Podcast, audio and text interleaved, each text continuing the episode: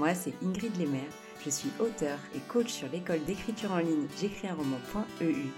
Ma mission avec ce podcast, c'est de te guider pour que tu puisses écrire le livre de tes rêves et le publier grâce à des conseils concrets et bienveillants et des auteurs qui te dévoilent tous leurs secrets. Alors prépare ta boisson chaude favorite, c'est l'heure de souffler un peu.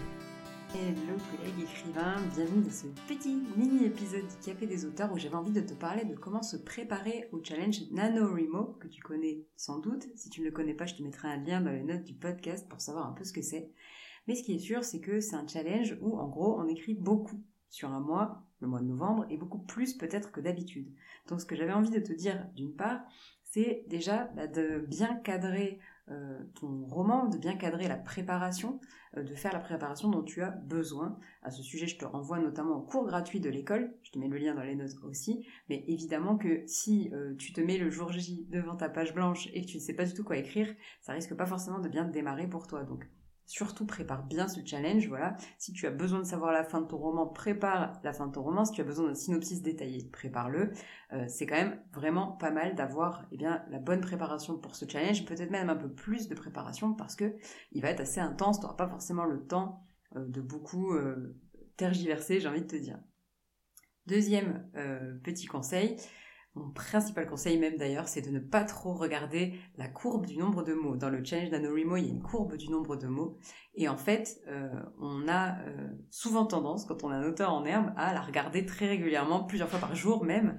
Moi, ce que je te conseille vraiment, c'est euh, de la regarder peut-être une seule fois par jour à la fin, quand tu entres tes mots écrits dans la journée, voire encore moins que ça. Bon, je sais que du coup, on rate un peu des badges si on n'y va pas tous les jours.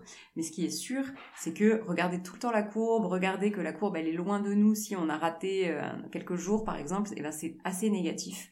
Et ça décourage plus que ça n'encourage. Et j'ai presque tous les ans des auteurs sur J'écris un roman qui disent qu'ils laissent tomber parce qu'ils sont trop loin de la courbe, etc. Alors qu'en fait, on s'en fiche. Un week-end d'écriture peut complètement refaire basculer la balance dans le bon sens. Donc vraiment se tenir assez éloigné de la courbe et aussi, bah, plutôt pragmatiquement, euh, ne pas prendre trop de temps euh, à faire autre chose qu'écrire, comme se former, oui, tout à fait, je te dis de ne pas forcément suivre tes formations, j'écris un roman pendant le mois de novembre, ou regarder beaucoup les réseaux sociaux, les conseils d'écriture, etc. Ne gaspille pas ton temps. Euh, tu vas devoir écrire beaucoup pendant ce mois-ci, donc chaque minute est bonne à prendre si tu peux écrire à ce moment-là. Et à ce sujet, bah, il y a d'autres choses que tu peux faire, comme par exemple prévenir un peu tes proches, euh, que tu seras pas trop disponible ce mois-ci si c'est possible. Bon, évidemment, si tu as une famille, c'est un peu plus compliqué. Euh, peut-être prévoir le moins de choses possible les week-ends, les soirs, d'annuler ce que tu peux annuler pour consacrer vraiment ce mois à l'écriture et pas euh, jongler entre des choses impossibles pendant tout le mois. Je te mets également un lien vers les comment dire les conseils que je donne pour gagner du temps voilà dans un des épisodes du Café des auteurs.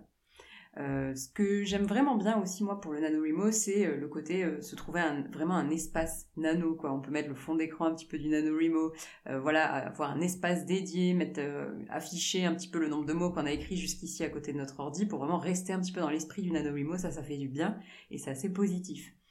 Euh, et enfin, bah, dernier conseil, plus important, j'ai envie de dire, entoure-toi. Viens sur le chat de J'écris un roman, il y a un espace NaNoWriMo, je te mets le lien dans les notes aussi, mais surtout ne reste pas seul parce que c'est un gros challenge et tout seul, c'est plus dur à relever que quand on est entouré de personnes avec qui on peut partager nos difficultés, mais aussi nos réussites, etc.